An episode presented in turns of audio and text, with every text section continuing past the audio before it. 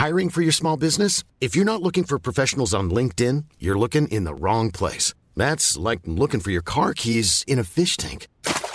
LinkedIn helps you hire professionals you can't find anywhere else, even those who aren't actively searching for a new job but might be open to the perfect role. In a given month, over 70% of LinkedIn users don't even visit other leading job sites. So start looking in the right place. With LinkedIn, you can hire professionals like a professional. Post your free job on linkedin.com slash people today.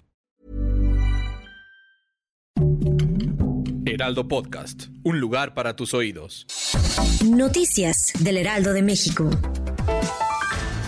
Javier Ávila, sacerdote jesuita sobreviviente al ataque del Chueco, habló sobre el hallazgo de su cuerpo y aseguró que esto no significa que se haya hecho justicia, ni que termine con la violencia que se ha generado en la región en los años recientes. El clérigo aseguró que no es justicia, no es triunfo de la justicia, la muerte de este sujeto es lamentable, pero la justicia hubiera sido que lo detuvieran y que rindiera cuentas ante las autoridades.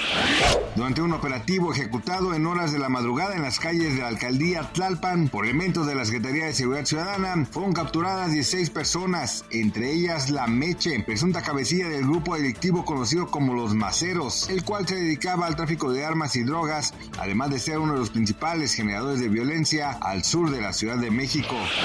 El valor promedio del dólar en México es de 18.50, a la compra 18.09 y a la venta 18.90. Durante la mañana de este viernes, la moneda mexicana se depreció 0.82% la estadounidense, cotizando a 18.73 por unidad, de acuerdo con Bloomberg.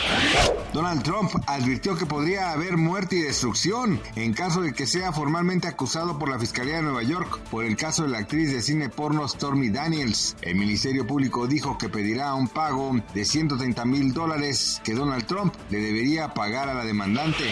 Gracias por escucharnos, les informó José Alberto García. Noticias del Heraldo de México.